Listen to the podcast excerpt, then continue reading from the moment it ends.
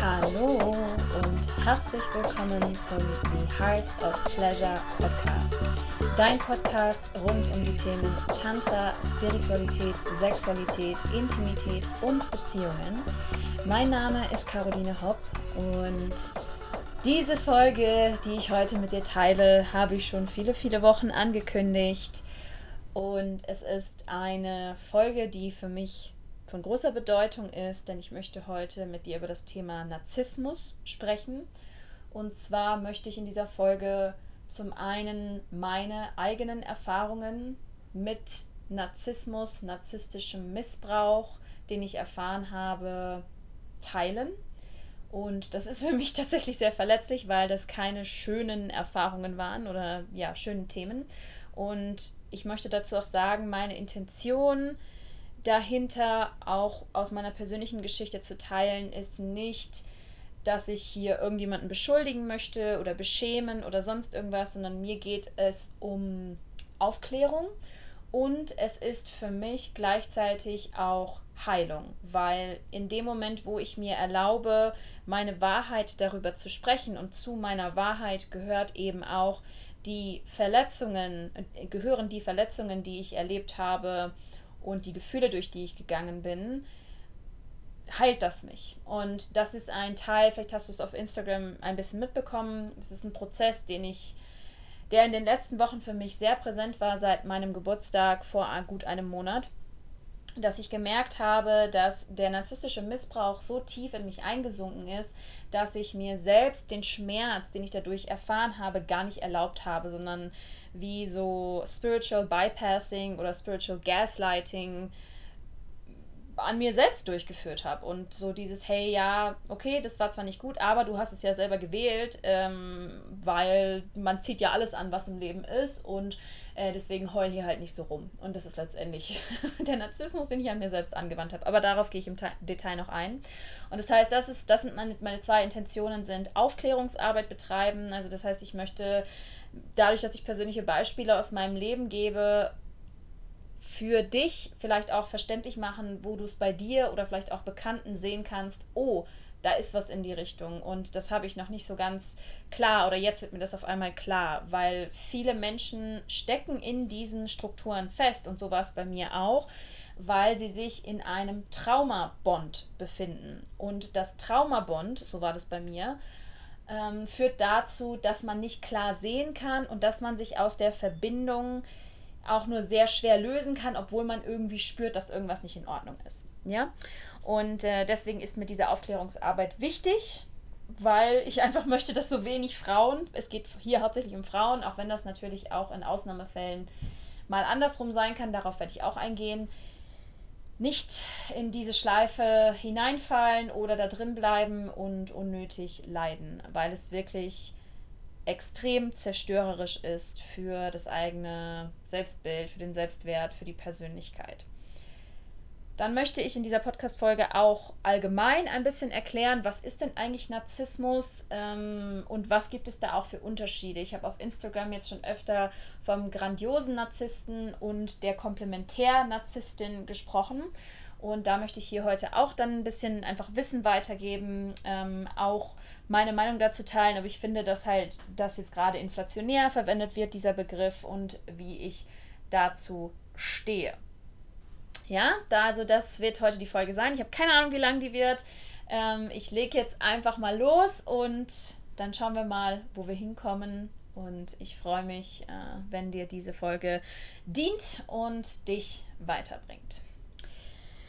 Ja, ich fange jetzt als erstes mal an mit meiner persönlichen Geschichte, weil mir das gerade irgendwie näher ist, als äh, jetzt Narzissmus zu definieren und werde die Definition dann da irgendwie so ein bisschen mit reinwurschteln in meine persönliche Geschichte.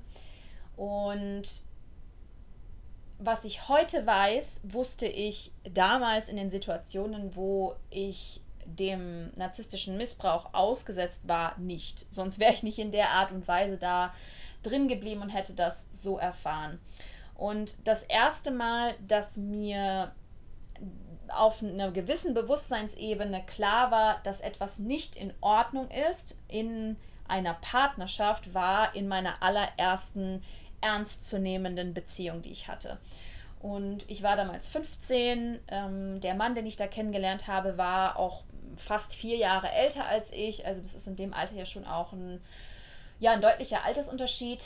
Und ähm, am Anfang war alles total schön und toll und ja, dieses klassische, was man jetzt heutzutage als Lovebombing beschreibt. Ich meine, das war vor 17 Jahren. Damals kannte ich diese Begriffe noch nicht und mit 15 habe ich mit solchen Sachen auch noch nicht auseinandergesetzt. Ähm, ja, hat mir einfach all, jede, jeden Wunsch erfüllt und mich ähm, mit, ja, so, was sind die Worte dafür? Also er hat mich einfach so Komplimente gemacht und mir gesagt, wie toll ich bin und wie besonders und dies, das, tralala. Und ähm, es hat mich wahnsinnig aktiviert. Ich hatte eine große sexuelle Anziehung auch zu ihm und ähm, äußerlich war er jetzt auch mein Typ. Und ja, da bin ich dann so in meine erste ernsthafte Beziehung reingekommen, mit der ich, in der ich auch meine ersten ernsthaften sexuellen Erfahrungen gemacht habe. Und am Anfang, ja, am Anfang war eigentlich alles ganz gut, so wie das halt auch in diesen narzisstischen Beziehungen ist. Und dann irgendwann hat es sich aber nach und nach verändert. Und am Anfang habe ich das gar nicht so gemerkt, aber ne, das einfach so weiß nicht, Verhaltensweisen irgendwie komisch waren, dass ich beschämt wurde auch oder beschuldigt oder dass in Konfliktsituationen es äh, ja irgendwie dann immer am Ende meine Schuld war.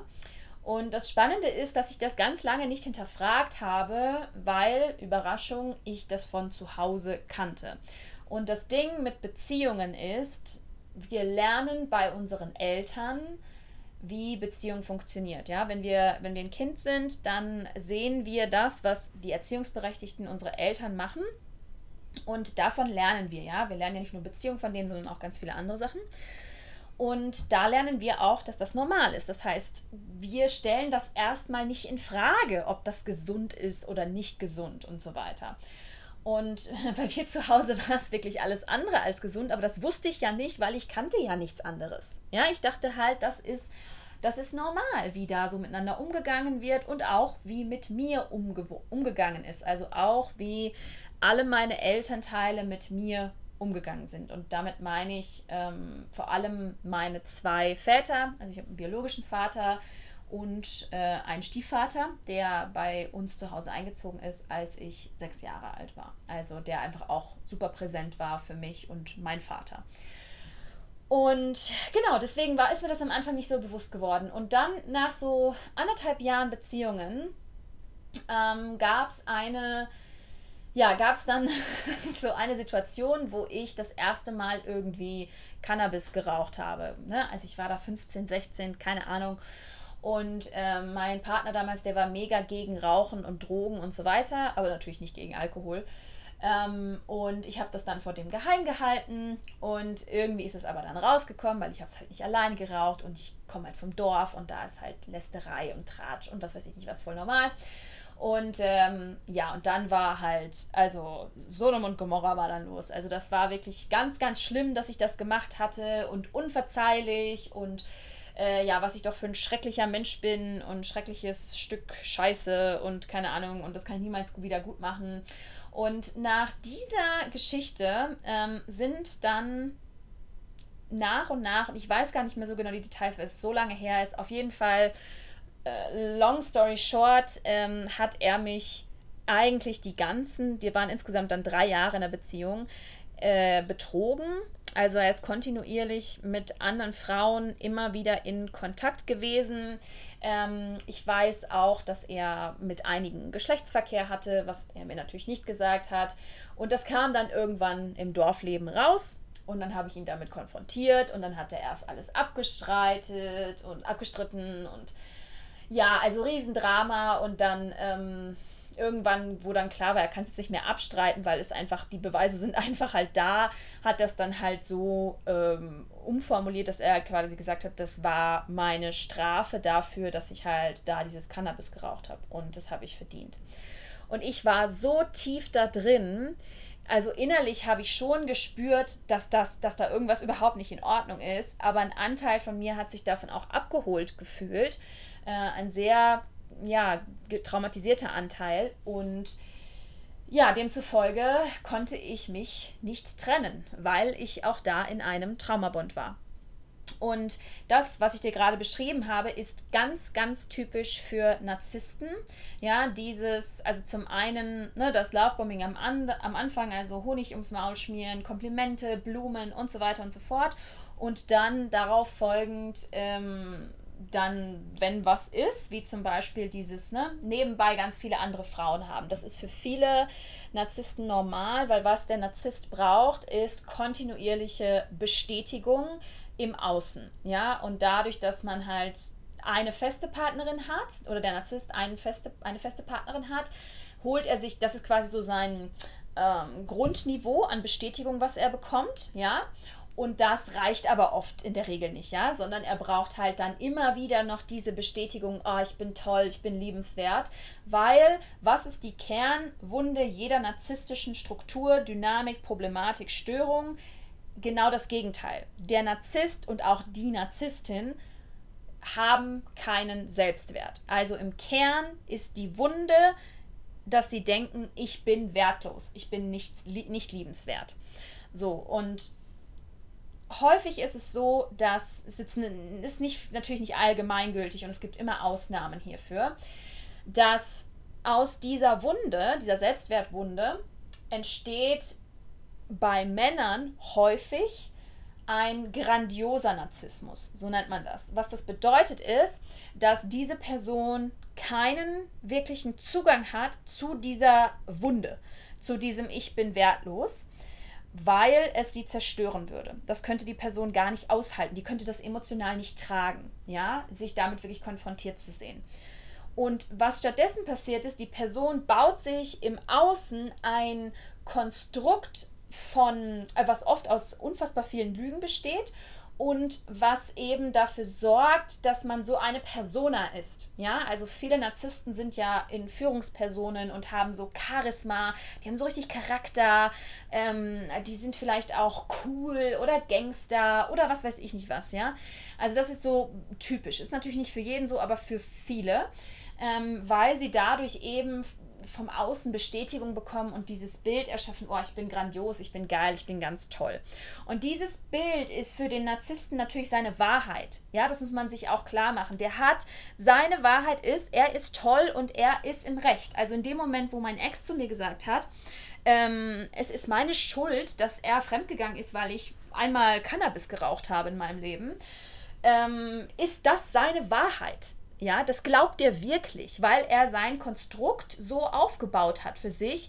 Und wenn das anders wäre, könnte das gar nicht funktionieren. Ja, also einfach, um das nur nochmal hier klar zu machen. Und für die, die weibliche Komponente, jetzt in diesem Fall mich, und ich nehme mich da als Beispiel, gibt es den Begriff Komplementärnarzissmus, Komplementärnarzisstin, ähm, weil nur, ne, du kennst das Resonanzprinzip. Also Plus und Minus ziehen sich an. Ja? Polarität ist ein Gesetz in unserer Welt. Ja?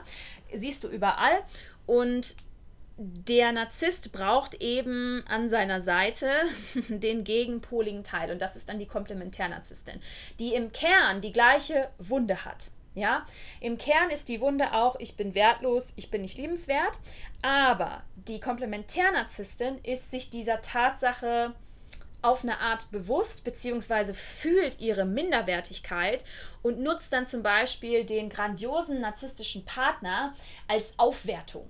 So. Und so war das für mich zum Beispiel in dieser ersten Partnerschaft damals auch, wo ich so war, boah, ich bin 15 und ich habe einen Freund, der ist 19, der kann schon Auto fahren und keine Ahnung, ich fand ihn auch halt toll so. Ja, und, ähm, und dadurch hab, konnte ich quasi meinen eigenen Selbstwert aufwerten. Als ich 15 war, war ich mir selber dessen noch nicht bewusst, dass ich eine Selbstwertthematik habe. Ja, aber rückblickend betrachtend kann ich sehen, dass das so war. Ja, ähm, das heißt, die komplementäre Narzisstin ist eher immer so sehr auf diesem, okay, ich duck mich und ich bin wirklich nichts wert. Ja, und der grandiose Narzisst, der kann das riechen. So, ja, also der hat das vielleicht nicht bewusst, aber der kann genau, wenn der in den Raum kommt mit 20 Frauen, dann kann der das einfach aufgrund der energetischen Komponente und natürlich auch Körpersprache und so weiter und so fort, kann man das einfach lesen und spüren, ah, wer hat hier eine Selbstwertthematik. Ja, und genau das ist dann seine Beute. Und selbstbewusste Frauen, das juckt den nicht. Ja, das juckt den nicht. So, so viel mal zur Erklärung bis dahin. Zurück zu meiner Geschichte. Ähm, ja, ich war dann jedenfalls darin gefangen. Ähm, ich habe dann angefangen, auch ich hatte immer Albträume in dieser Zeit auch, dass ich gedemütigt werde, weil so habe ich mich gefühlt. Ja, ich habe mich gedemütigt gefühlt von ihm, weil auch die halbe Stadt das dann wusste und ähm, ich mich aber auch nicht daraus lösen konnte. Und ich habe dann wirklich nochmal anderthalb Jahre gebraucht. Also er hat mich auch geschlagen ähm, zweimal, also unter Alkoholeinfluss auf einer Party, als, ja, als es wieder zu Streit kam, auch wegen diesem Thema und wegen anderen Frauen und so weiter. Und ich war irgendwann, ich stand in der Dusche. Ähm, ich war damals dann, ich war dann 16 oder so, oder 16,5 oder 17 oder was weiß ich, jung. Und ich hatte äh, wir waren auf einer Party, ich war betrunken, ähm, wir haben einen Konflikt gehabt, er hat mir eine geklebt. Ich bin dann weggerannt von der Party, bin auf dem Weg dann gefallen, habe mir die Beine und Arme aufgeschürft, bin dann nach Hause und ich weiß noch genau, ich stand am nächsten Tag ähm, in der Dusche und ich habe einfach nur geheult und das, das heißt, es ist wirklich, das ist wie aus einem Film, aber es ist wirklich so gewesen. Das heiße Wasser hat auf meinen Schürfwunden gebrannt und ich stand da und ich war so, was passiert hier, was ist es hier? Ich habe ich hab doch sowas nicht verdient, das kann doch nicht sein. Und ich habe trotzdem noch eine Weile gebraucht, um da rauszukommen.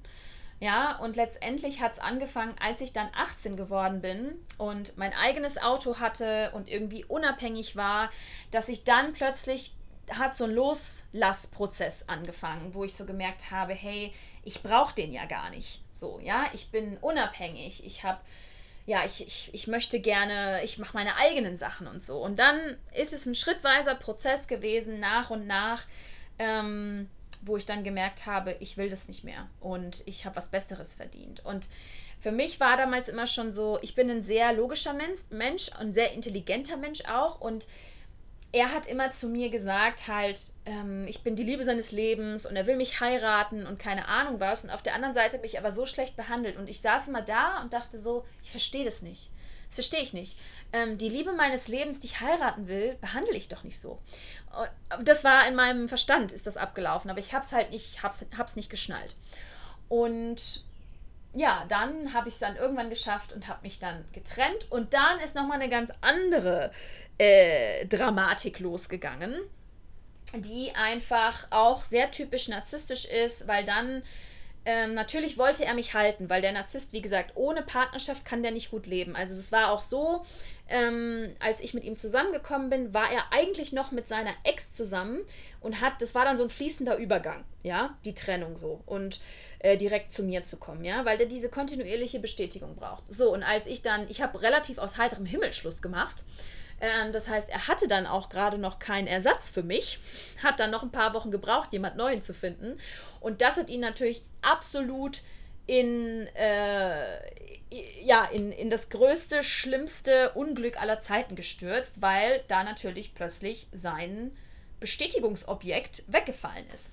Und dann hat ein großer Haufen von Manipulationen angefangen im Sinne von ähm, mit Selbstmorddrohen, ähm, plötzlich ganz viele Verhaltensweisen verändern, die mich vorher gestört haben, ähm, sich aushungern ähm, und mich auch verfolgen. Also das war dann teilweise, ich, ich, ich bin, der ist dann irgendwo aufgetaucht, wo ich dann war und solche Geschichten. Also es war wirklich, und das sind Strategien, um einen zu halten, zu manipulieren, dass man wieder zurückkommt, dass man in der Beziehung bleibt. Und es war für mich auch ein großes Hin und Her. Also es hat auf jeden Fall sehr stark in mir gearbeitet und ich habe ernsthaft überlegt, doch nochmal in die Beziehung zu gehen. Es war aber anscheinend nicht gut genug, weil plötzlich, ohne dass ich damit gerechnet hätte, hatte er dann jemand Neues. So. Ja, und da hat er sich dann jemand Neues für die Bestätigung gesucht. Und es war dann sehr schmerzhaft und dadurch musste und konnte ich dann aber auch vollständig loslassen. Und was ich an dieser Stelle auch sagen möchte, ist, ich habe meinem Ex-Partner voll und ganz vergeben. Und jeder Mensch, der diese Strukturen hat, hat die nicht, weil er so geboren wird, sondern weil er oder sie einen Haufen Trauma ausgesetzt ist. Ja, also kein Mensch wird als Narzisst oder Narzisstin geboren, sondern wir kommen, das ist zumindest meine Wahrheit, wir kommen alle unschuldig auf die Welt und dann machen wir Erfahrungen, wir werden in bestimmte Haushalte hineingeboren und dann entwickeln sich solche solche Strukturen in unserer Persönlichkeit. Das ist letztendlich eine Traumaantwort und es ist ein Weg des Körpers und des Systems, sich zu schützen zu schützen vor dem Schmerz und vor dem Trauma, was passiert ist, weil es so heftig ist, dass man, dass der Körper und die Psyche sagen, wir können damit nicht anders umgehen. Das möchte ich an dieser Stelle wirklich, wirklich betonen, dass ich hier und jetzt heute riesen Mitgefühl habe für jeden Menschen, der davon betroffen ist. Und auch für mich selbst, weil ich bin ja auch davon betroffen. Und da möchte ich jetzt drauf eingehen, wie das überhaupt sein kann, dass ich da so drin war und auch nicht da rauskommen konnte für so eine lange Zeit und diese Erfahrung jetzt vor zwei Jahren dann ja auch nochmal gemacht habe, auf eine andere Art, aber ähnlich. Und die Dinge, die ich dir jetzt erzähle, sind aus meiner persönlichen Familiengeschichte und das sind Sachen, die mir erst auch in den letzten Jahren wirklich bewusst geworden sind, weil erneut als Kind ist das, was du erlebst, einfach normal. Und über meinen Vater habe ich hier schon ab und zu gesprochen, meinen leiblichen Vater, den ich nicht besonders gut kannte, ähm, der verstorben ist 2018 und der, ja, wie gesagt, meine Eltern haben sich getrennt, da war ich vier und habe ihn nur, ich habe ihn nur selten gesehen. Ja, im, im Prinzip habe ich ihn nur gesehen, wenn ihm danach war, auch wenn eigentlich die Regelung war, jeden zweiten Sonntag sollte ich bei ihm sein. Aber daran hat er sich nur selten gehalten und es war bei ihm so, dass unsere Beziehung nur stattgefunden hat, wenn er gerade keine andere Frau hatte. Und da siehst du schon wieder diese narzisstische Ausprägung, ja, weil er hat einfach auch immer jemanden gebraucht, der ihm Bestätigung gibt, der ihm seinen Selbstwert reflektiert und ja, ihm einfach ähm, davon abhält, mit seiner eigenen Wunde in, konfrontiert zu werden. Ja, er war darüber hinaus auch Alkoholiker. Das heißt, man kann davon ausgehen, dass er auf eine gewisse Art einen Zugang dazu hatte, dass da was nicht in Ordnung ist und dass er das halt irgendwie betäuben musste. So, und er war auch so typisch, wenn ich so zumindest Beschreibungen von ihm auch gehört habe, sehr extrovertiert, viel feiern gehen, Rennrad fahren, kegeln, Rock'n'Roll tanzen, was weiß ich nicht was, super viele Sachen machen, schwimmen und so weiter. Also schon jemand, der irgendwie auch cool wirkt nach außen. Und in dem Moment, wo er ja eine Partnerin hatte, die ihm natürlich mehr geben konnte, weil auch natürlich Sexualität und so weiter als ähm, seine Tochter in Kindesalter, war die natürlich vorrangig wertvoll, weil die ihm halt mehr Bestätigung gegeben hat. In dem Moment, wo keine Partnerin mehr da war, aus welchem Grund auch immer, wurde an mir gezogen. Und die Dynamik, die sich bei mir eingebrannt hat, ist ein, es ist meine Verantwortung, mich um ihn zu kümmern.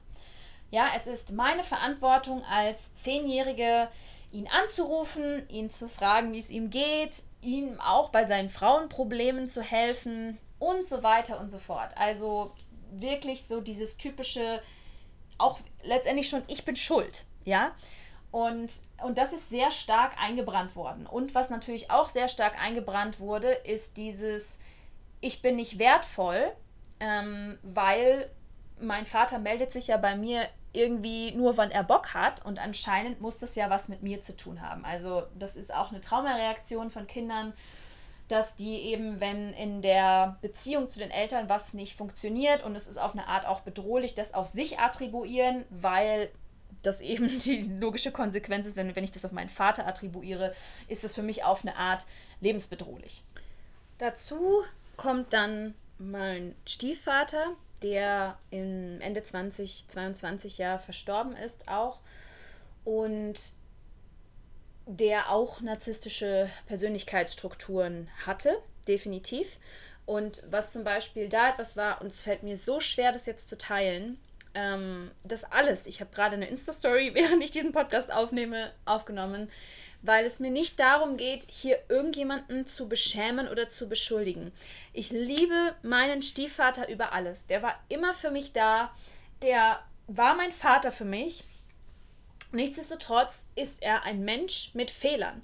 Und ich weiß, dass er so war, wie er war, aufgrund der Dinge, die er erlebt hat. Und ich teile das hier nicht, um ihn zu beschuldigen oder in den Dreck zu ziehen oder sonst irgendwas, sondern ich habe ich hab ihm voll und ganz vergeben. Ich weiß, ich, ich liebe ihn. Und gleichzeitig ist es so schwer, das auszusprechen, weil es diesen Anteil gibt von, das wird mir dann hinterher angekreidet, dass ich solche Sachen sage über meinen Vater oder über meinen Stiefvater. Und dabei teile ich einfach nur meine Erfahrung. Und es ist in unserer Gesellschaft so stigmatisiert, solche Sachen auszusprechen, weil es halt die Familie ist und über sowas spricht man nicht und so weiter und so fort. Und darüber nicht zu sprechen, sorgt dafür, dass das Ganze natürlich weiter im Dunkeln bleibt und man eventuell als die Person, die den Missbrauch erlebt, auch nicht da rauskommt. Und ich möchte an dieser Stelle sagen, ich habe eine Pause gemacht äh, hier an dieser Stelle mit dem Podcast. Ich habe mir zwei Tage Pause genommen, um zu reflektieren, wie und was ich teilen möchte. Und mir ist wichtig, weiter darüber zu sprechen, weil genau diese Verschwiegenheit, und das bezieht sich ja nicht nur auf Narzissmus, sondern auf so viele Themen, die nicht in Ordnung sind, ja, zum Beispiel meine Familie hat von mir 21 Jahre lang geheim gehalten, dass mein Vater Alkoholiker war. So, ähm, wo ich halt sage, ganz ehrlich, ich kann es auf eine Art verstehen, aber es macht das Ganze nicht besser. Und hätte ich das vorher gewusst, hätte ich das Ganze vielleicht besser auch in Kontext setzen können, was da passiert ist. So, das wurde aber nicht gemacht, weil wir in unserer Gesellschaft so eine seltsame Etikette haben von, über solche Sachen spricht man nicht, ja, weil das halt den Ruf von irgendwem beschmutzt oder keine Ahnung. Und das ist meiner Meinung nach einfach nur Bullshit. Und je länger wir da mitspielen, und jeder von uns da reinfüttert, desto mehr halten wir das aufrecht und desto weniger bekommen wir ein Verständnis für uns selbst, warum wir eigentlich leiden, weil wir im Außen, wir sind Menschen und wir sind auf die Spiegelung von anderen im Außen angewiesen und auf die Reflexion. Und wenn ich in dem narzisstischen Missbrauch drin bin und ich kann darüber nicht sprechen, weil das macht man ja nicht, und niemand gibt mir vielleicht mal diese Reflexion, hey, das ist irgendwie nicht normal und das ist nicht okay, was da passiert, dann wird es dazu beitragen, dass ich da länger drin bleibe. Und ich habe es jetzt gerade in meiner Insta-Story geteilt, dass meine Mitbewohnerin hier in Costa Rica ebenfalls in einer narzisstischen Beziehung war und mir jetzt heute früh mitgeteilt hat, dass sie sich jetzt getrennt hat, weil sie in den letzten Wochen, wir wohnen jetzt seit sechs Wochen zusammen, wir sehr viel uns darüber ausgetauscht haben, ich viel über meine Erfahrungen gesprochen habe und sie dementsprechend mehr und mehr sehen konnte, oh scheiße, das ist immer noch das, was hier passiert. Und sich jetzt daraus gelöst hat. Und deswegen habe ich jetzt entschieden, dass ich den Podcast weitermache und auch aufnehme und auch nichts rausschneide von dem, was ich bisher aufgenommen habe weil ich einfach sehe, dass es Menschen helfen kann. Und wenn es nur einer anderen Person hilft, aus einer toxischen Beziehung rauszukommen, aus dem Missbrauch rauszukommen, dann hat es seinen Zweck erfüllt. Und wer auch immer mich verurteilen möchte, weil ich jetzt hier private Sachen teile, bitte, du darfst es machen und verurteile mich ähm, und viel Spaß damit. So. Und was ich gerade dabei war zu teilen, ist eine Verhaltensdynamik von meinem Stiefvater. Und das war was ich teilen wollte, dass wenn ich als kleines Mädchen geweint habe und wir einen Konflikt hatten, dass er das nicht, er konnte das nicht halten und hat dann mir gesagt, ich soll aufhören zu weinen, ich habe keinen Grund zu weinen und er hat es nicht freundlich gesagt, sondern er hat mich dabei angeschrien und hat mich emotional fertig gemacht, obwohl ich ja schon ne, emotional anscheinend aufgelöst war aufgrund von irgendwas ähm, und das halt als sechs, sieben, achtjährige.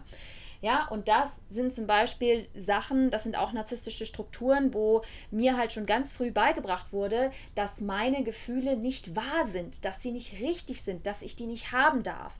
Und das ist natürlich die absolut beste Vorlage für jede narzisstische Partnerschaft, die ich dann eingehen kann, äh, weil meine Ex-Partner, mein erster Partner und mein zweiter Partner, der diese Strukturen hatten, über den ich gleich noch sprechen werde, genau natürlich da reingegrätscht haben. Ja, und da so funktioniert ja auch die Manipulation, dass die eigenen Gefühle, also alles, was ich gefühlt habe, wurde mir abgesprochen, es wurde nicht validiert und es wurde mir im Mund herumgedreht, ähm, sodass es am Ende ich alles hinterfragt habe, was ich, was ich gefühlt habe. Und dieser Grundstein dafür ist in meiner Kindheit gelegt worden. Und das teile ich mit dir, damit du, falls du ein ähnliches Thema hast, bei dir mal forschen kannst und sagen kannst, hey, wie war denn das eigentlich bei mir zu Hause? Weil das ist nämlich die Stellschraube, an der du dann drehen darfst. Ja, wenn du das in dir verändern möchtest, wenn du dich aus der Partnerschaft lösen möchtest oder auch wenn du dich wieder trauen möchtest, in Partnerschaft reinzugehen, ohne diese Angst zu haben, dass es wieder sowas wird, dann ist es wichtig, halt die Ursachen anzuschauen. So, ohne dich selbst dafür zu verurteilen. Ja, das ist nämlich das, und jetzt gehe ich mal auf die nächste Partnerschaft ein, äh, die letzte, die ich hatte. Ähm, was ich jetzt in den letzten anderthalb Jahren viel gemacht habe und was ich jetzt gerade sehr krass am Auflösen bin und wo ich mich jeden Tag hinsetze und mich damit wirklich auseinandersetze und das in die Heilung bringe und vor allem durch Fühle, es geht da ganz viel um Fühlen, ist, ich hätte zum einen, ich habe nicht damit gerechnet, nach dieser narzisstischen Partnerschaft, die ich hatte, als ich 15 war und mich dann endlich getrennt habe, habe ich nicht damit gerechnet, dass das mir nochmal passieren wird. Weil auch die Männer, die ich danach angezogen habe, die waren nicht so. Ja, die waren, das, das waren, das, da hat narzisstischer Missbrauch nicht stattgefunden. So, das war nicht so. Und ähm, deswegen hat mich, das habe ich damit auch nicht gerechnet. Und was dann, als es dann rausgekommen ist langsam und als es dann auch vorbei war, was dann bei mir eingesetzt ist, und das ist dann wieder dieser narzisstische Missbrauch, den ich erlebt habe, den ich auf mein, ich habe quasi einen inneren Narzissten, der mein innerer Kritiker ist, der Perfektionist ist und der alles in mir verurteilt, was ich mache und bewertet, der dann quasi gesagt hat, ah, es ist deine Schuld.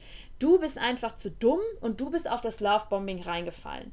Ähm, und das konnte dir ja anscheinend nur passieren, weil es im Kern stimmt ja, dass du wertlos bist. So, und das ist nicht wahr, das ist nicht wahr, sondern das ist die narzisstische Stimme von meinem Vater, von meinem Stiefvater, von meinem Ex, die ganz tief in meinem Gehirn drin ist und mir das erzählen will. Und ich bin mir dessen aber inzwischen bewusst und kann die, ich höre die, wenn die raufkommt und ich kann dann mich dagegen entscheiden. Ja, und jetzt vielleicht nochmal zu der Partnerschaft, die dann vor, ja, jetzt fast zwei Jahren, drei Jahren, Gott, keine Ahnung, ich habe zwei Jahren, vor zwei Jahren ähm, in mein Leben gekommen ist.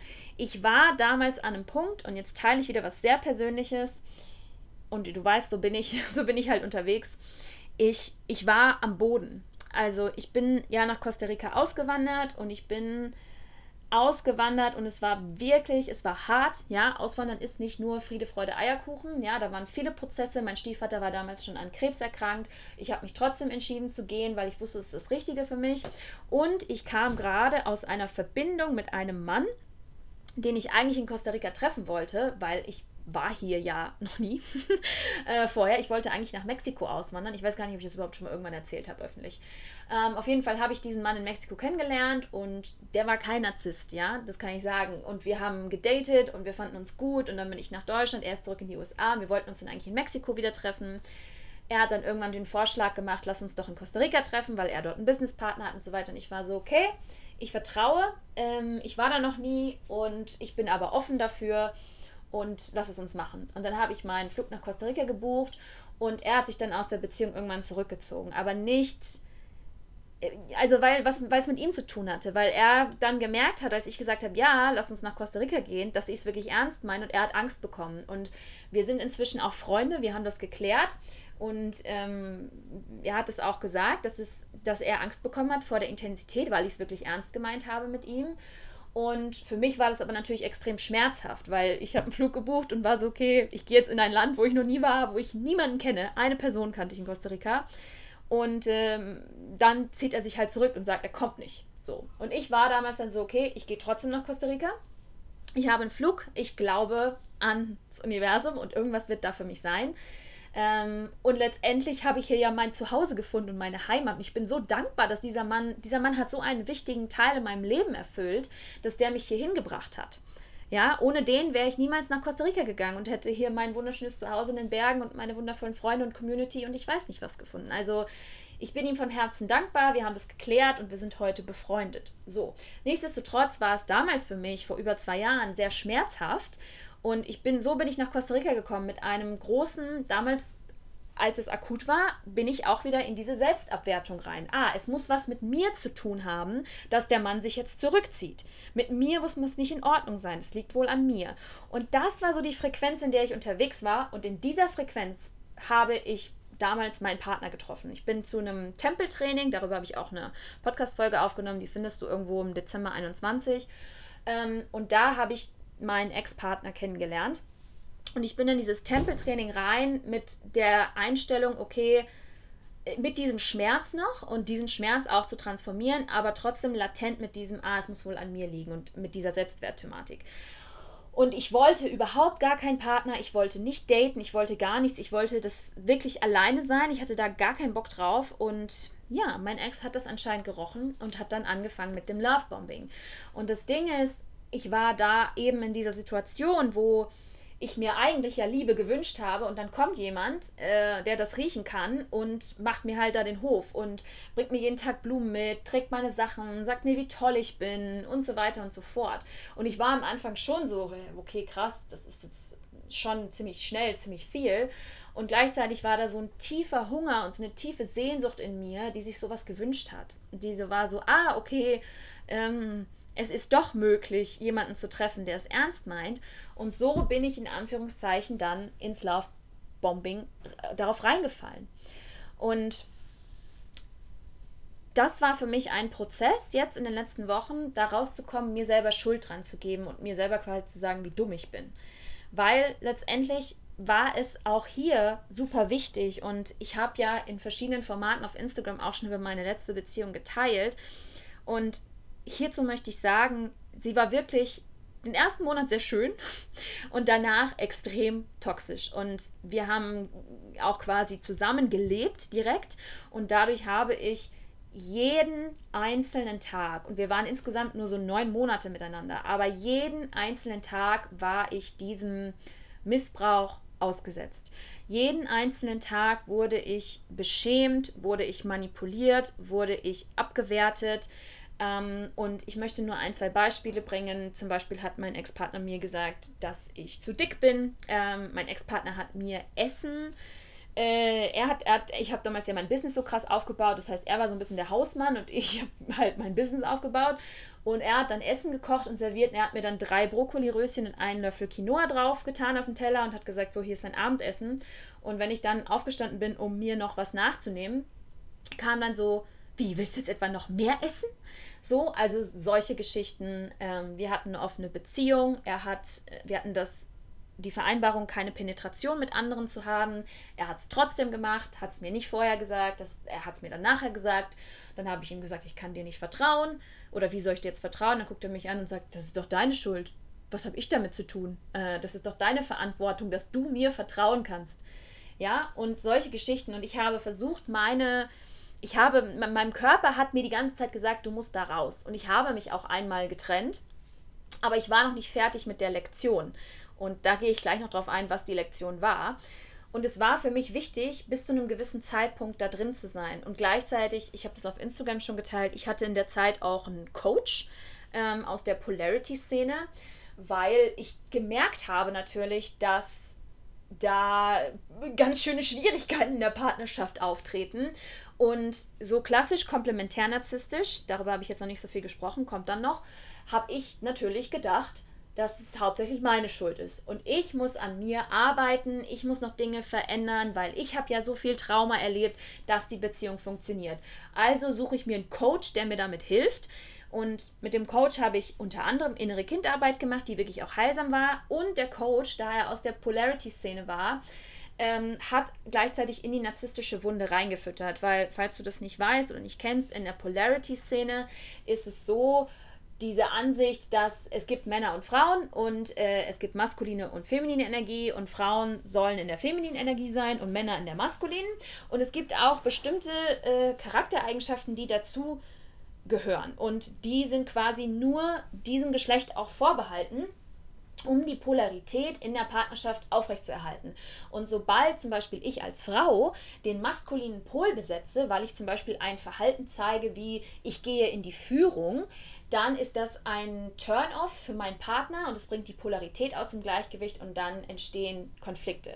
Das heißt, in dieser Weltanschauung ist der Mann immer in der Dominanz und in der Führung und die Frau folgt. Und die Frau ist diejenige, die fühlt und die fühlen darf. Sie muss aber um Erlaubnis fragen, ähm, wenn sie die Gefühle vor ihrem Partner zeigen will. Weil nur wenn er dafür Raum hat, dann darf sie die Gefühle zeigen. Und der Mann darf niemals seine Gefühle vor der Partnerin zeigen, weil das wiederum ein Turn-off für die Frau ist ähm, und muss seine Gefühle entweder mit sich selbst ausmachen oder mit anderen Männern. Also es gibt noch einen Haufen weitere Regeln. Es gibt Kommunikationsweisen, ja, also Frauen müssen auf eine bestimmte Art sprechen und ähm, dürfen Wünsche und Bedürfnisse äußern. Und äh, wenn der Mann die Frau wirklich respektiert, dann äh, wird er ihr diese Wünsche und Bedürfnisse auch erfüllen. So, ja. Ähm, also ja, und mein Coach wusste über, ich habe dem sehr im Detail erzählt, was da abgeht bei uns in der Partnerschaft. Und der hat immer wieder gesagt, ja, probier noch mal dies, formulier das doch mal so. Und ähm, ne, du musst dich einfach nur noch ein bisschen mehr in Anführungszeichen unterwerfen, damit, damit er halt deinen Respekt spürt. Ähm, und dann wird es sich schon richtig sein, weil in ihm muss der muss das Verlangen geweckt werden, sich um mich zu kümmern, weil das inhärent in allen Männern drin ist. Jo. ähm, da ist auch ein Funken Wahrheit drin. Ja, in allen, in diesen Teachings sind auch Körnchen Wahrheit, aber so wie das, wie dieses Leben in dieser Szene, ist es ein Dogma und es ist extrem gefährlich. Weil letztendlich hat mich das zur Fußmatte gemacht. Ich bin zum Fußabtreter geworden. Und das ist absolut ungesund. Ja, das heißt, es hat das Ganze noch verstärkt, dass ich da drin bleibe. Und ich habe mich dann nach dieser Situation, wo er mir gesagt hat, er hat jetzt mit einer anderen Sex gehabt, habe ich mich getrennt. Ähm, und ich war aber noch nicht fertig damit. Und er hat auch dann, nachdem ich mich getrennt habe, wirklich, also erstmal hat er seine richtig ekelhafte Seite gezeigt und halt ist dann von charmant zu extrem gemein und manipulierend geworden. Ähm, und ich habe aber, ich bin hart geblieben. So. Und ich habe ihm halt dann die kalte Schulter gezeigt. Und dann habe ich halt seine Arschigkeit so richtig zu spüren bekommen. Aber ich habe es einfach ausgehalten. Ich habe es einfach ausgehalten. Ich war, ich will diesen Mann aus meinem Leben haben. Und er hat dann den, wir waren dann einen Monat getrennt und er hat den ganzen Monat mich mit Nachrichten bombardiert und keine Ahnung was. Und das Ding ist, und das ist das Problem gewesen, er hatte noch Sachen von mir. Das heißt, er hatte was, womit er mich noch, Sachen, die mir wichtig waren, äh, womit er mich quasi manipulieren konnte. Und um diese Geschichte jetzt auch nicht zu lang auszubreiten, ich hatte meine Lektion noch nicht gelernt und ich musste noch mal eine Runde drehen. Und wir sind, das ist auch typisch für so narzisstische Dynamiken, dass man sich oft trennt und wieder zusammenkommt. Und wir sind dann noch mal wieder zusammengekommen und es war wichtig, diese Erfahrung zu machen, weil ähm, ich meine, wir sind dann ja zusammen auch nach Deutschland ich habe ihn mit zu meinen Eltern genommen. Wir sind zusammen aufs Boom Festival und es war wirklich, es war wirklich schrecklich. Also ich war, wie gesagt, konstant in der Traumaantwort. Mein Nervensystem war konstant dysreguliert. Ich bin wie auf Eierschalen gelaufen, weil ich immer in jedem Moment mit der nächsten Scheiße gerechnet habe, die jetzt gleich wieder passiert. Ähm, und als wir dann in in Europa waren, waren wir auf dem Boom Festival und da habe ich zwei Workshops geleitet und ich habe ihm gesagt, er kann bei dem einen mein Co-Facilitator sein. Und es war ein Tantra-Workshop. Und ähm, wir haben dann da, war jeden Abend Tantra-Workshop auf dem Festival und am zweiten Abend wollten wir dann teilnehmen. Und dann habe ich zu ihm gesagt, ich wünsche mir für diese drei Stunden Workshop, dass es nur wir zwei sein können, ja, und dass nur wir zwei miteinander da tief gehen, was auch immer die da machen und dass wir nicht mit anderen Menschen das machen. Und dann guckt er mich an und sagt, aber das ist so langweilig. Und dann habe ich ihn angeguckt und dann hatten wir dann auch einen Konflikt und in dem Moment habe ich die Entscheidung getroffen, ich werde mich trennen, aber nicht auf dem Festival, weil ich weiß, dann gibt es eine Riesenshitshow und ich werde jetzt diese sieben Tage noch aushalten. Ähm, aber da habe ich die Entscheidung getroffen. Dann sind wir zurück nach Deutschland und wir waren dann in Mannheim und ich bin durch die Stadt gelaufen und auf einmal ist es mir wie Schuppen von den Augen gefallen, dass ich meinen leiblichen Vater vor mir sitzen habe. Ja, und dass mein biologischer Vater und seine Verhaltensweisen sich in, in meinem Partner hier manifestieren und dass ich bis zu dem Zeitpunkt die Beziehung zu meinem Vater noch nicht in die Heilung gebracht habe. Und dass das der Grund ist, warum ich letztendlich so einen Mann jetzt nochmal angezogen habe. Weil ich habe mir davor große, in großen Stücken Partnerschaft manifestiert und für mich, das ist jetzt meine Interpretation davon und meine Wahrheit, war das okay, das Leben, das Universum hat gehört, was ich mir wünsche von Partnerschaft, aber da gab es vorher noch einiges aus dem Weg zu räumen, um das wirklich etablieren zu können. Und das wurde mir dann geschickt in Form von diesem Mann, den ich da kennengelernt habe. Und ich kann dir sagen, es ging dann bei mir mit Lichtgeschwindigkeit in dem Moment und ich musste diese Erkenntnis machen, weil wäre ich bei der ersten Trennung geblieben, ich hatte das da nicht geschnallt, dass da mein Vater ist. Ich habe es auf einer verkörperten Ebene nicht geschnallt. Und ich hätte wieder sowas angezogen. Ja, ich hätte wieder sowas angezogen. Ich musste so lange da drin bleiben, das ist jetzt nur meine Wahrheit, meine Geschichte, bis ich das verstanden habe. Ich bin durch die Stadt gelaufen, ich habe das, es ist wirklich, ich habe, es ist wie ein Blitz eingeschossen, ich habe es geschnallt. Ich bin zurück zum Wohnmobil gefahren, in dem wir zu zweit gewohnt haben. Ich habe mich sofort getrennt. Am selbst, selben Tag noch. Ich habe gesagt, pass auf, das, das war's. Ich kann das nicht mehr. Und ich habe es ihm auch erklärt. Ähm, und natürlich, das war dann wieder so, es kam für ihn aus, aus heiterem Himmel. Ähm, das ist so ein bisschen meins, dass ich das dann nicht mit meinen narzisstischen Partnern teile und die dann halt völlig geschockt sind, dass ich mich trenne. Und wie ich vorhin schon gesagt habe, das ist für den Narzissten das Schlimmste. Und natürlich war es für ihn in der Situation noch schlimmer, weil wir ja in Deutschland waren und er aus Chile kommt und eigentlich in Costa Rica halt auch lebt und natürlich da gar kein Support-System hatte und kein, keine Frau, die ihn bestätigt. So. Ja, und dann die vier Wochen nach der Trennung waren wirklich dann nochmal richtig hardcore. Ähm, ich war da dann auch offline damals, wo alle Manipulationsstrategien von ihm gezogen wurden, ähm, von ne, mich belobhudeln und in was weiß ich nicht was, ich bin die Tollste und er liebt mich, bis hin zu Bedrohung. Äh, wir haben ja ein Retreat zusammen geplant, beziehungsweise es ist mein Retreat gewesen, was ich da gemacht habe und er sollte da auch wieder co-facilitaten und ich habe mich vorher getrennt. Ich habe zu ihm gesagt, es ist mein Retreat und ich habe alle Leute abgesigned, die da kommen. Das ist mein Programm. Er hat ein paar E-Mails geschrieben vorher. Und er hat dann gesagt, ja, er kommt trotzdem. Er hat angefangen, bei dem Retreat-Haus anzurufen und da zu sagen, dass das Retreat nicht stattfindet. Dann hat er gesagt, er kommt einfach dahin, auch wenn ich das nicht will. Dann hat er gesagt, er möchte gerne 40 Prozent vom Gewinn. Ähm, und also er hat angefangen, mich einfach zu bedrohen auf verschiedenen Ebenen. Und ich habe dann irgendwann äh, irgendwann hat er dann gesagt, er will 4000 Euro. Und dann habe ich gesagt, weißt du was, ist mir scheißegal. Hier hast du deine 4000 Euro, lass mich in Ruhe. Ich wollte den einfach nur aus meinem Leben haben, weil es einfach so heftig war. Ja, und das ist meine Erfahrung. Ich sage das nicht, ich möchte das nochmal betonen, ich sage das nicht, um ihn zu beschuldigen. Das ist das, was passiert ist. Und auch in diesem Trennungsprozess, der wirklich sehr schlimm nochmal war und sehr intensiv, konnte ich sehen, und es gab einen Moment, wo er mir seinen verletzten kleinen Jungen gezeigt hat. Und wie ich das am Anfang schon mal gesagt habe, niemand wird so geboren. Niemand wird so geboren, sondern du kommst auf die Welt, du wirst in eine Familie reingeboren, es passieren dir Dinge und dadurch entwickeln sich bestimmte Sachen. Letztendlich ist die narzisstische Persönlichkeitsstruktur auch nur eine Traumaantwort. Ja, das System versucht sich einfach zu schützen. So, und das konnte ich sehen. Und trotz allem konnte ich Mitgefühl mit ihm haben. Ja, allem, was da passiert ist. Und ich habe in den letzten Wochen viel Arbeit gemacht. Ich bin noch nicht ganz fertig mit dem Thema, aber ich bin sehr nah dran schon an der Vergebung. Und die Vergebung findet in dem Moment statt, in dem ich mir alle Gefühle erlaubt habe und damit die emotionale Ladung, die ich auf ihn und auf das, was passiert ist, habe, losgelassen habe. Dadurch wird das nicht in Ordnung, was passiert ist. Das wird niemals in Ordnung. Das war nicht in Ordnung, was passiert ist. Ja? Und gleichzeitig komme ich jetzt langsam wirklich an diesen Punkt, wo ich merke, okay, die emotionale Ladung ist fast nicht mehr spürbar. Es sind noch kleine Überbleibsel da, aber sie ist fast nicht mehr spürbar. Und das passiert durch aktives Auseinandersetzen, Durchfühlen von dem, was da ist.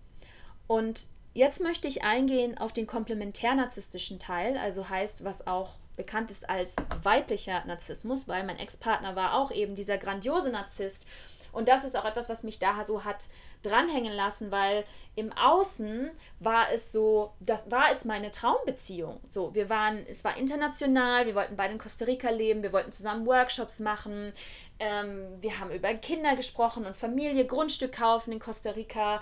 Ähm, er hatte auch diese Badass, ich bin cooler Typ Attitude, was ich auch mag, geprägt durch meine beiden Väter, die auch solche Badass-Typen waren, so nenne ich das jetzt einfach mal. Und das hat mich auch daran festhalten lassen, so lange, unter anderem. Mal abgesehen jetzt von dem Traumabond, ja, wo ich natürlich drin war.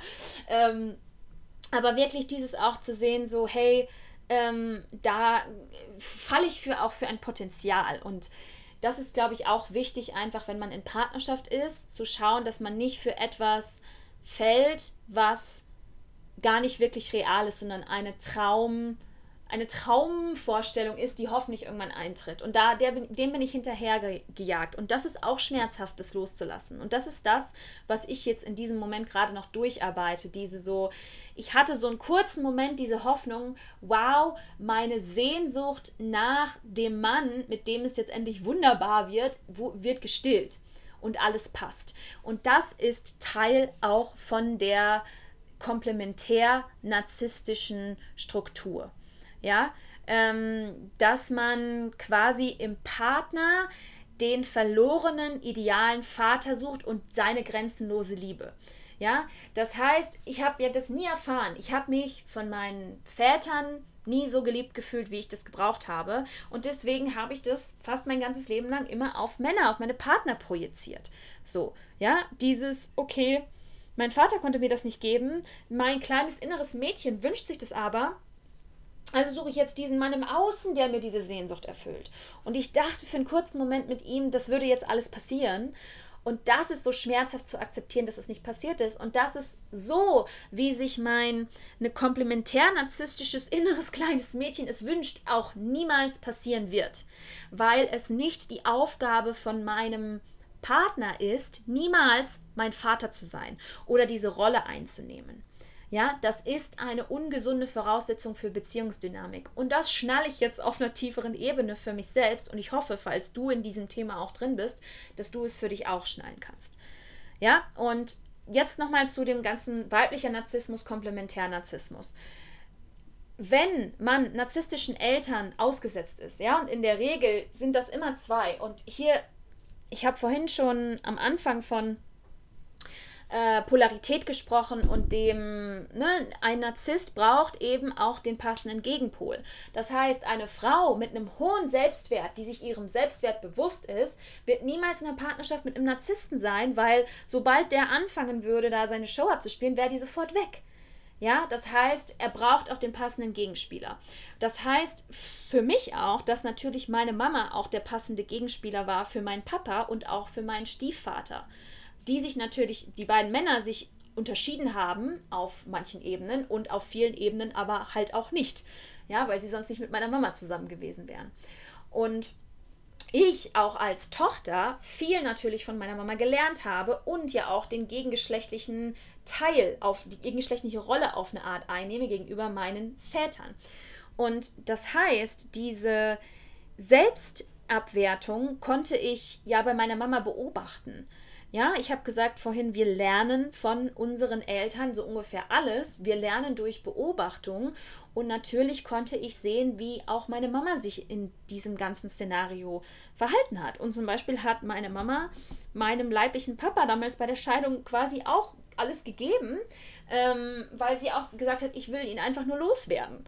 Und das hat sie mir auch erzählt. Und als ich dann 2022 da meinem Ex-Partner 4000 Euro überwiesen habe, saß ich da und ich war so, krass, ich mache jetzt gerade genau das gleiche wie meine Mama. So, ja, ich bin so, okay, das, ich sehe zwar eigentlich nicht ein, dass ihm steht das überhaupt nicht zu, aber ich zahle ihm jetzt quasi äh, das, damit er mich in Ruhe lässt. So, ja, und das heißt, natürlich sind da Anteile in mir, die das in mein Leben gezogen haben. So, das bedeutet aber nicht, dass ich selbst daran schuld bin oder was mir jetzt passiert ist, dass ich mich selber gaslighten darf, also mir meine Gefühle nicht anerkennen darf.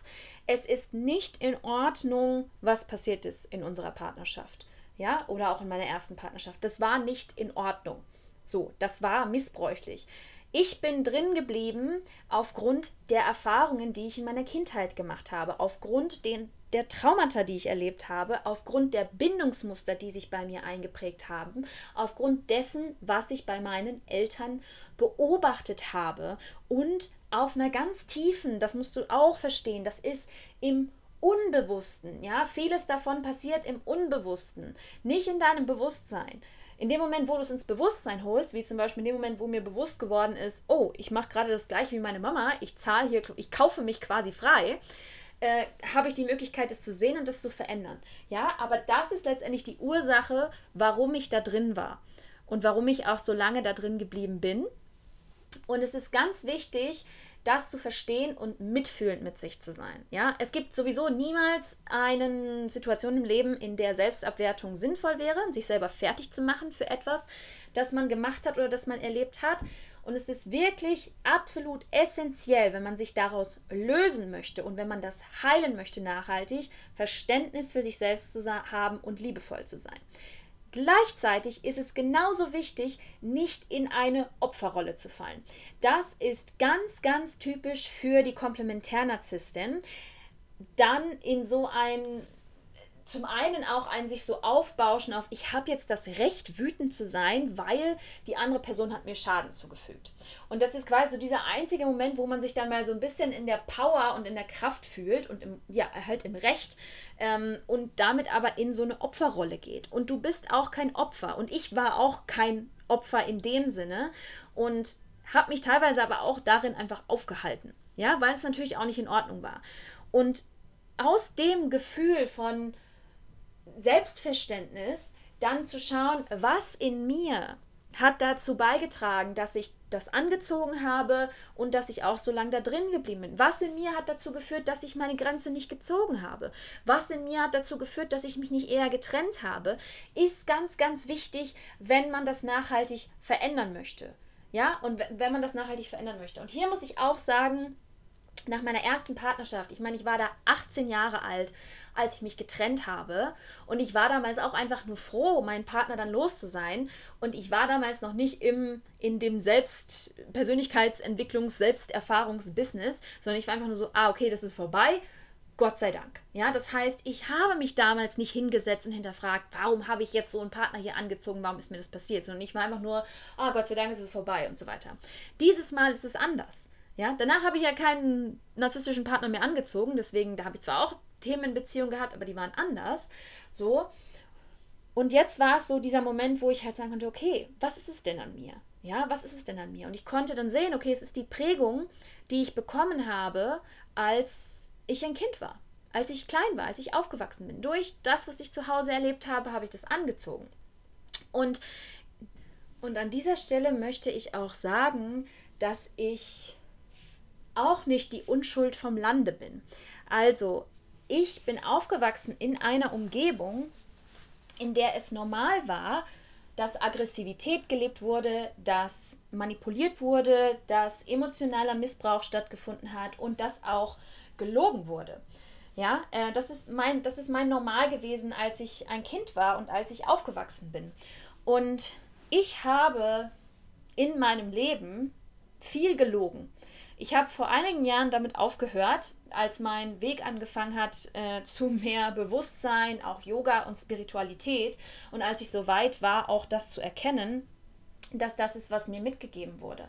Und zum Beispiel meinen ersten Partner, den, den habe ich am Ende auch betrogen, ähm, weil ich, das ist so ein bisschen dieses komplementär-narzisstische Ding, äh, ich irgendwann dann so viel Wut in mir angestaut habe, dass ich dann mir selber gesagt habe, das ist jetzt in Ordnung.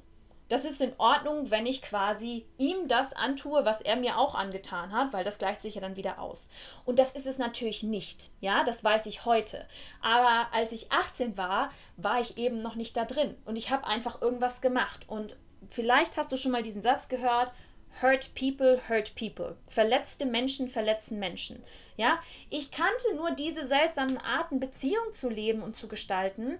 Und das war dann einfach das Einzige, was ich machen konnte. Und ich habe lange Scham dafür empfunden. Warum? Weil ich mich selbst verurteilt habe und weil ich kein Mitgefühl für mich hatte. Heute weiß ich, warum ich so gehandelt habe.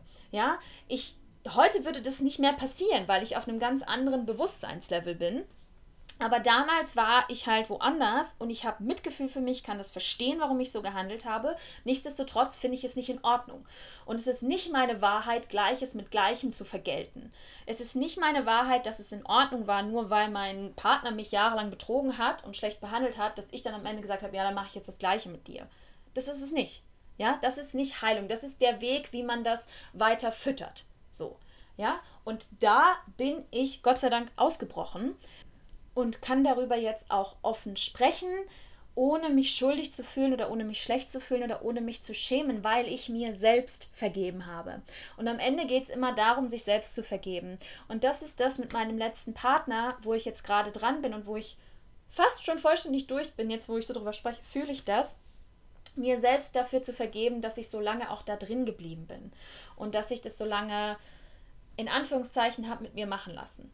Und ich bin dankbar dafür, dass ich letztendlich auf der anderen Seite von dem narzisstischen Spektrum gelandet bin, weil die Komplementärnarzisstin oder die weibliche Form des, Narzissmus einfach die bessere Chance hat, die Sachen zu erkennen und zu verändern, wohingegen der grandiose Narzisst, was oft Männer sind, diese Chance nicht so wirklich haben, weil deren Konstrukt, was sie sich bauen, um nicht ihr Selbstwertthema zu fühlen und ihre Wertlosigkeit zu fühlen, so groß ist, dass es nur in ganz, ganz wenigen Fällen dazu kommt, dass die das erlauben, dass das einbrechen darf und dann halt, da wäre halt dann die Möglichkeit für Transformation, ja. Wenn jetzt mein Ex-Partner zum Beispiel, als ich mich getrennt habe, zu mir gesagt hätte, hey, ich habe nämlich damals zu ihm auch gesagt, wir haben ein Traumabond. Ich habe zu ihm gesagt, du bist mein Vater. Ich habe ihm alle, ich habe ihm das alles gesagt. So, und äh, wenn er eine Bereitschaft gehabt hätte und gesagt hätte, hey, du hast recht, ich habe auch Trauma in meiner Kindheit gehabt, lass uns das zusammen bearbeiten, dann wäre ich vielleicht da geblieben, hätte gesagt, okay, lass uns zusammen den Weg hier rausfinden. Das passiert aber in 0,0001 Prozenten bei dem grandiosen Narzissten. Ja, und was mein Partner damals zu mir gesagt hat, ist, oh ja, dann arbeite du mal an deinem Thema und wenn du fertig bist, dann bin ich immer noch für dich da und ich warte so lange auf dich. Und ich dachte mir so, jo, alles klar. Danke nochmal für die Bestätigung, dass ich jetzt diese Beziehung verlasse, ja. Und das ist so ein bisschen das Traurige daran. Nichtsdestotrotz ist es natürlich nicht schön und angenehm, ähm, in diesem komplementär-narzisstischen Spektrum unterwegs zu sein. Aber dort gibt es eben die Chance auf Veränderung und Heilung, um dann sowas nicht mehr anzuziehen. Und ich erlebe das am eigenen Leib. Ich bin jetzt seit der Trennung von meinem Ex-Partner Single und habe zwischendurch aber zwei, drei Männer mal kurz gedatet und kennengelernt. Ich war aber dann jemals sofort, ich, ich bin nicht bereit für Partnerschaft, ich bin noch im Verarbeitungsprozess und für mich ist es auch wichtig jetzt gerade, diese Zeit alleine zu verbringen. Nichtsdestotrotz, was ich bei diesen Männern feststellen konnte, die waren alle das komplette Gegenteil. Und die waren fürsorglich, die haben es ernst gemeint. Die, ich weiß noch den einen Typen, den ich hier gedatet habe. Wir waren auf unserem ersten Date und wir sind zu einem Event, zu einem Gathering hier in Costa Rica gefahren und er hat, ich habe, er wusste nichts über meine Vergangenheit, über meinen Ex oder sonst irgendwas. Und er hat im Auto zu mir gesagt, er möchte das nur vorher klarstellen. Er ist jetzt mit mir heute bei dem Event und das heißt, ähm, seine Energie, Aufmerksamkeit und Präsenz ist damit auch bei mir und äh, nicht bei irgendwelchen anderen Frauen. Und er hat nicht vor, irgendwelche sexuelle Energie oder so an andere Frauen abzugeben oder zu leaken, wie er es auf Englisch gesagt hat. Und ich war so, wow, okay. ähm, ja, mega nice, ähm, weil genau das Gegenteil war vorher mit meinem Ex der Fall, wo wir auf öffentlichen Events war er immer bei allen anderen Frauen, aber bloß niemals bei mir, ja. Ähm, und ich habe so viel Heilung schon erfahren dürfen durch die Männer, die ich in den letzten, im letzten Jahr getroffen habe auch wenn nichts wirklich in eine Partnerschaft geführt hat, aber einfach zu sehen, okay, ich bin nicht mehr der Resonanzpunkt für diesen narzisstischen Mann. Und hier in der Community, wo ich lebe, gibt es ein paar, wo ich sah, wo ich das Gefühl habe, wo meine innere Uhr sagt, mein innerer Anzeiger sagt, oh ja, da ist das. Und ich fühle da Widerstand und die haben auch keinen Bock, mir nahe zu kommen. Ja, ähm, das heißt, ich merke, dass sich in mir was geschiftet hat. Und das ist für mich das schönste Gefühl überhaupt. Zu sehen, okay, ich bin da nicht zu verdammt, dass es für den Rest meines Lebens so ist, sondern ich weiß, ich kann auch heilsame Partnerschaft leben. Und für mich steht es jetzt an, tatsächlich auch, äh, wenn das ne, in dem richtigen Zeitpunkt und ich erzwinge nichts, das wird schon kommen, ich muss das nicht herbeiführen, demnächst in diesem Jahr wieder in Partnerschaft zu gehen, um den letzten Teil davon zu heilen, den ich nicht alleine heilen kann. Ja, also es gibt einen großen Anteil davon, den man sich alleine anschauen kann, darf und muss wenn man in solchen Dynamiken drin ist. Und dann, Narzissmus ist etwas, was immer in Beziehung passiert. Und es gibt Aspekte davon, die kann ich nur in Beziehung heilen. Also in dem Moment, das, was ich an Missbrauch erfahren habe, mein Nervensystem neu zu regulieren und neue Erfahrungen zu schreiben, dafür brauche ich wieder eine Beziehung, in der das nicht passiert. Damit mein System die Erfahrung macht und lernt und abspeichert, ah, okay, das passiert nicht mehr. Und das steht für mich an. Diese Nachricht habe ich von der Duni schon mehrmals bekommen. und äh, ich mache jetzt gerade ja damit auch die Vorarbeit, ja, dadurch, dass ich mich wirklich im Detail damit auseinandersetze. So. Und ich mag dir jetzt noch ein paar Anhaltspunkte geben zum Thema Komplementärnarzissmus, wie sich das äußert und vielleicht erkennst du dich äh, darin wieder. Und da in diesem weiblichen Narzissmus, was da ganz präsent ist, habe ich jetzt schon öfter gesagt, sind Minderwertigkeitsgefühle, also dieses Gefühl, ich bin nicht genug, ich bin nicht liebenswert. Irgendwo auch eine kontinuierliche Selbstabwertung. Für mich war das zum Beispiel im Studium immer, dass ich so war, oh ja, ich bin immer nur mittelmäßig. Ja, ich habe zwar ganz gute Noten, aber nicht so richtig gute Noten und ich werde da nie genug sein und ich bringe nicht genug Leistung. Dann auch die Abwertung und die Abwehr vom eigenen Körper und vom Frausein, was ich ganz, ganz stark hatte natürlich durch die Essstörung. Es gibt auch einen Zusammenhang zwischen äh, narzisstischen Persönlichkeitsstrukturen und Essstörungen. Das heißt, wenn du ein Thema hast mit Essen in der Vergangenheit oder jetzt auch noch hast, dann ähm, kann das gut, ja, kann das was damit zu tun haben. Das tritt häufig auf. Ähm, Frau sein auch, also letztendlich das ist etwas, was mir jetzt so klar geworden ist, auch in den letzten Wochen. Durch den narzisstischen Missbrauch ist es natürlich total gefährlich, und das habe ich in meiner Kindheit auch gelernt, weich, weiblich und verletzlich zu sein. Weil dann bin ich ja noch mehr Angriffsfläche für den Missbrauch. Das heißt, was habe ich mein Leben lang gemacht? Ich habe versucht, cool zu sein. Ich hatte man, also nach außen hat man mir das ne, die, die Menschen, die mich nicht so im Detail kannten oder die auch energetisch nicht so feinfühlig waren, dachten, die hat ja volles Selbstbewusstsein. Ja, ähm, ich habe mich hart gemacht so. Ich habe auch gemerkt, dass ich habe in meiner ersten Partnerschaft äh, richtig viel an Gewicht zugenommen und jetzt in der letzten, jetzt habe ich ja diesen ganzen körperlichen Themen auch und mir ist es letztens klar geworden, dass es zusammenhängt damit, dass es ein Schutz ist von meinem Körper. Mein Körper hat Gewicht zugelegt, um mich zu schützen vor den Angriffen von außen und auch jetzt habe ich gemerkt, dass Gewicht zu nehmen für mich auch bedeutet, ich bin unattraktiver und damit bin ich sicherer, weil äh, ich nicht die potenzielle Gefahr wieder anziehe in Form von einem Mann, wenn ich hässlich bin. In Anführungszeichen, ja. Ich will jetzt nicht sagen, dass ich hässlich bin, sondern das ist mir letztens so klar geworden, dass das ein Mechanismus ist, der auch stattfindet. Dazu kommt dann bei der Komplementärnarzisstin oft äh, ein gewisser Perfektionismus, also Sachen müssen perfekt sein. Das findet man auch in Magersuchtsthematiken häufig. Ja, das ist, die Störung hat viel zu tun mit Perfektionismus und über Leistung, Erfolg und oder auch Schönsein, all diese Sachen habe ich versucht, versucht man Anerkennung und Liebe zu bekommen. Ja, ich habe immer während der Bulimie vor allem, aber auch danach so gedacht, ja, wenn ich, äh, wenn ich schön genug bin, wenn ich dünn genug bin, dann wird mich jemand so lieben, wie ich mir das eigentlich wünsche. Oder wenn ich sehr erfolgreich bin und zeige, was ich alles kann und so, dann bekomme ich die Anerkennung, die ich, wie ich heute weiß, von meinem Vater niemals bekommen habe und die ich mir da eigentlich gewünscht hätte. Und das heißt, was so wirklich charakteristisch ist, ist dieses, ich muss etwas Besonderes sein, weil wenn ich nichts Besonderes bin, dann bin ich auch nicht liebenswert und dann wird mich jemand niemals jemand lieben und die Komplementärnarzisstin ist quasi nicht in der Lage, ihre eigenen, ihre eigene Mittelmäßigkeit zu akzeptieren.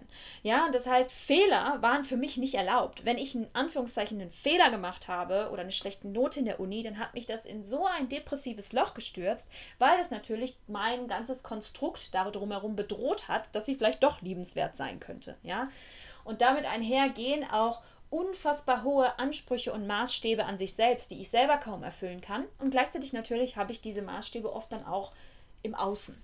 Ja, das sind zum Beispiel so Verhaltensweisen noch von ähm, von Komplementärnarzisstinnen. Vieles auch so, ne, mit vernünftigen Argumenten ähm, denke ich meine Gefühle weg, anstatt die zu fühlen. Ähm, und unterdrücke vielleicht auch meine Wünsche und was mir sonst noch so kommt, was ich gerne möchte. Ich passe mich auch gerne an.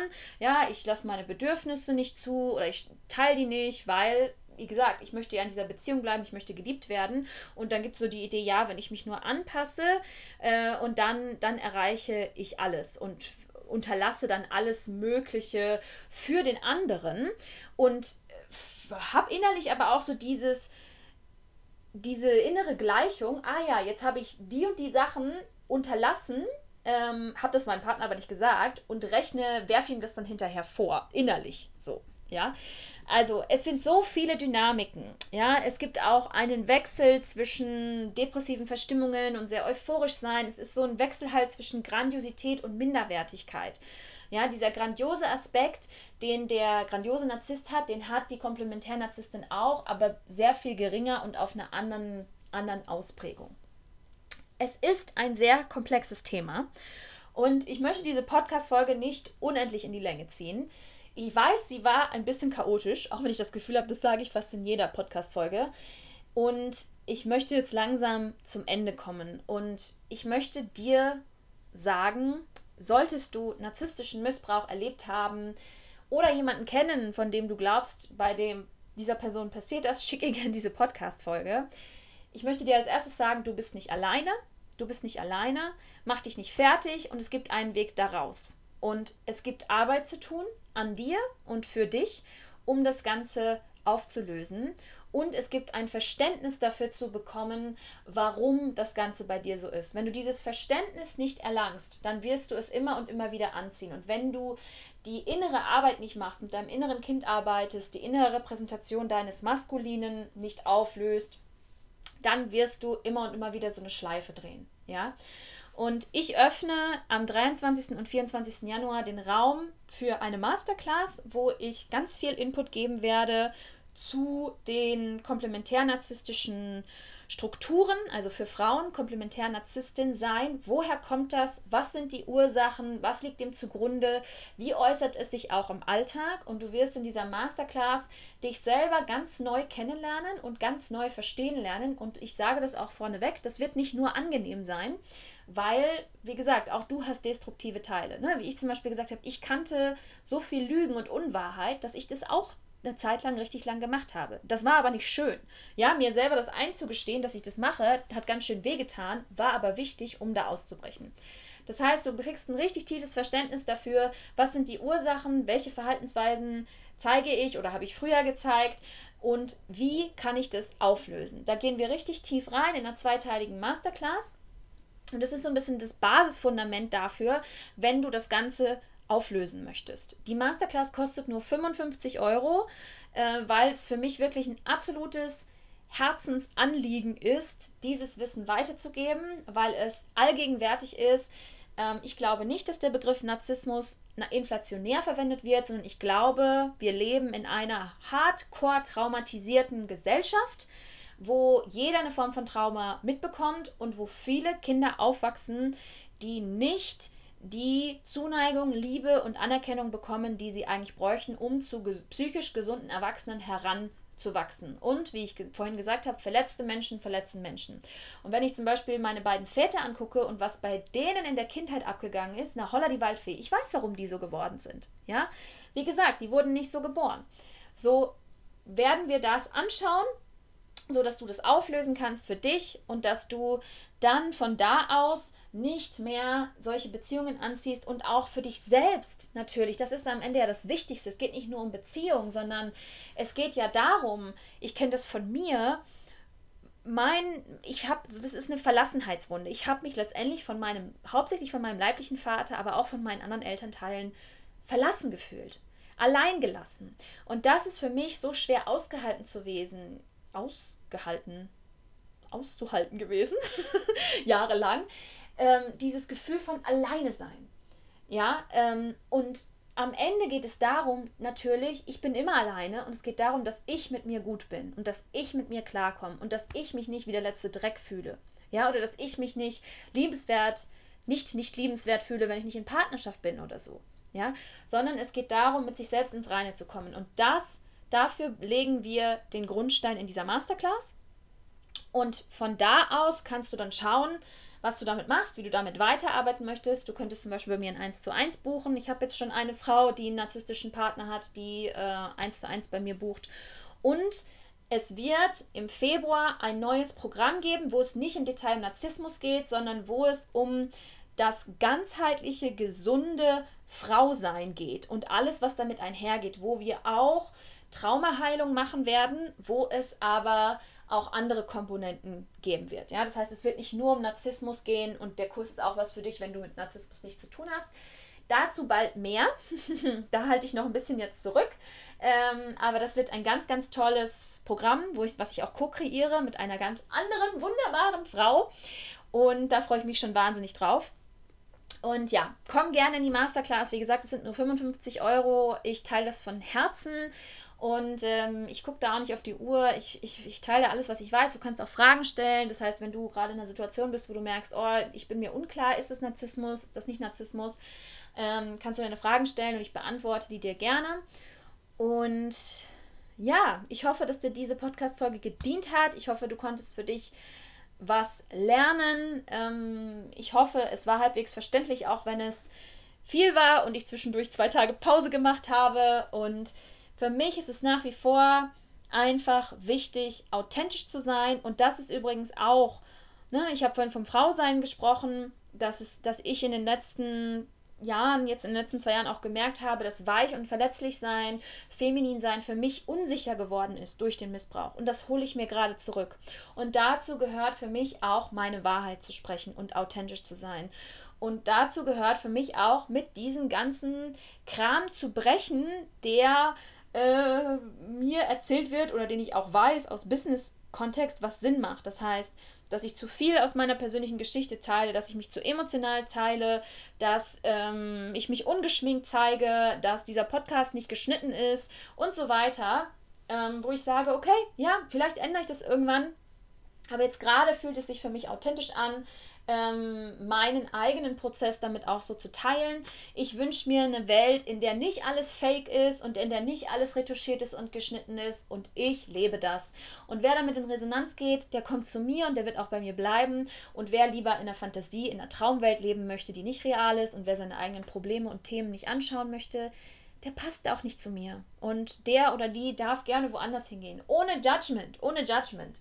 Ja, aber ich lerne jeden Tag mehr und das auch, weil ich diesen narzisstischen Kram auseinandernehme, dass es in Ordnung ist und nicht nur in Ordnung, dass es sicher ist und dass es wichtig ist, mein authentisches Selbst auszudrücken und auszuleben. Und das mache ich. Immer ein kleines Schrittchen mehr.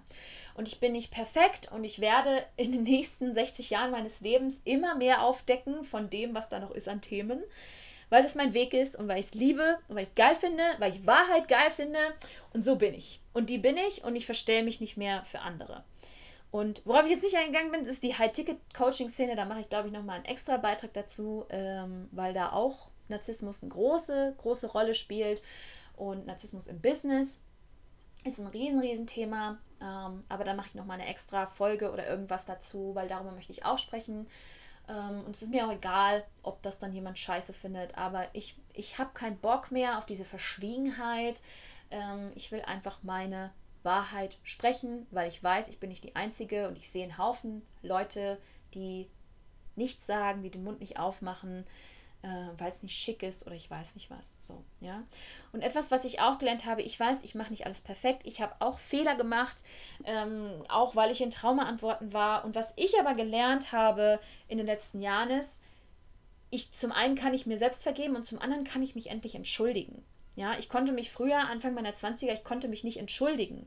So, und jetzt kann ich von, kann ich wenn ich sehe, ja, da habe ich nicht aus Integrität gehandelt, dann entschuldige ich mich und dann sage ich, hey, es tut mir leid. Ich bin ein Mensch, ich habe auch Traumata, ich mache Fehler, ich bin nicht perfekt und ich lerne was draus. Ja, und wenn wir alle so unterwegs wären, wow, was für eine Welt wir hätten. Anyway, so viel dazu. Ähm, du bist herzlich eingeladen zur Masterclass Komplementärnarzisstin, 55 Euro, 23. und 24. Januar live.